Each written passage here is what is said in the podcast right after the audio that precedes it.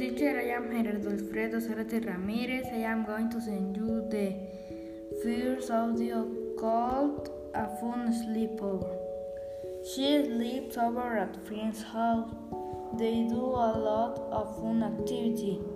They fake with their pillows. They roast marshmallows over a fire. They sing songs. They watch movies. The movies are funny. They eat popcorn while they watch.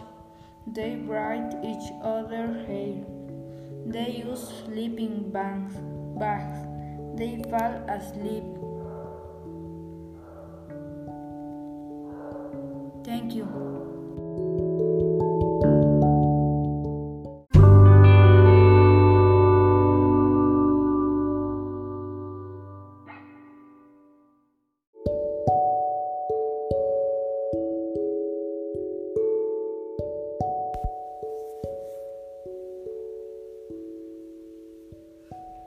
This is the second audio call.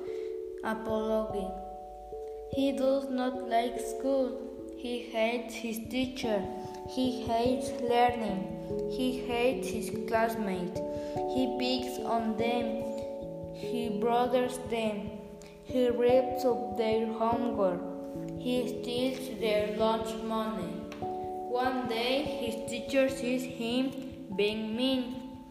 She yells at him. She makes him say sorry to his classmates. Thank you.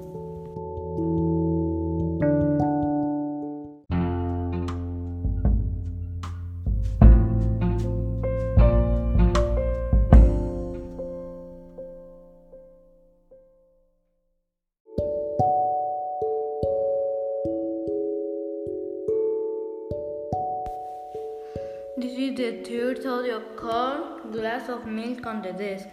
A glass of milk is on the desk. It is near the edge. The child looks at the milk. The child wants to drink it.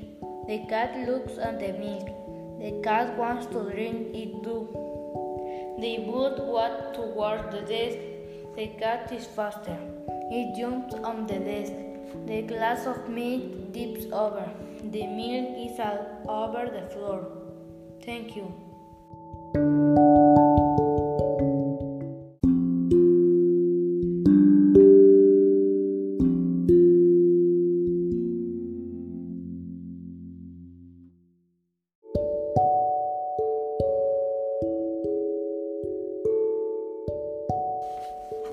This is the fourth audio called a simple gift.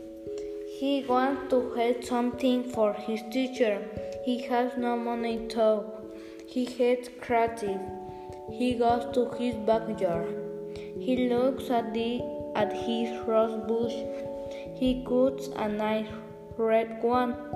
He puts it in a vase. He pours some water in the vase.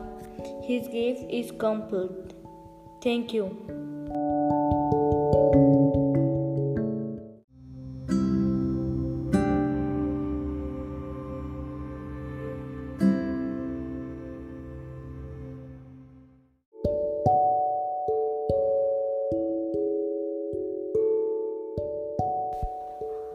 This is five audio called hide and seek. John covers his eyes. Sandra finds a place to hide. John comes to ten. At ten, he opens his eyes. He tries to find Sandra. He walks around the room. He checks the kitchen. He checks under the bed. He checks the laundry room. He does not find her dead. Sandra is in their parents' room. Thank you.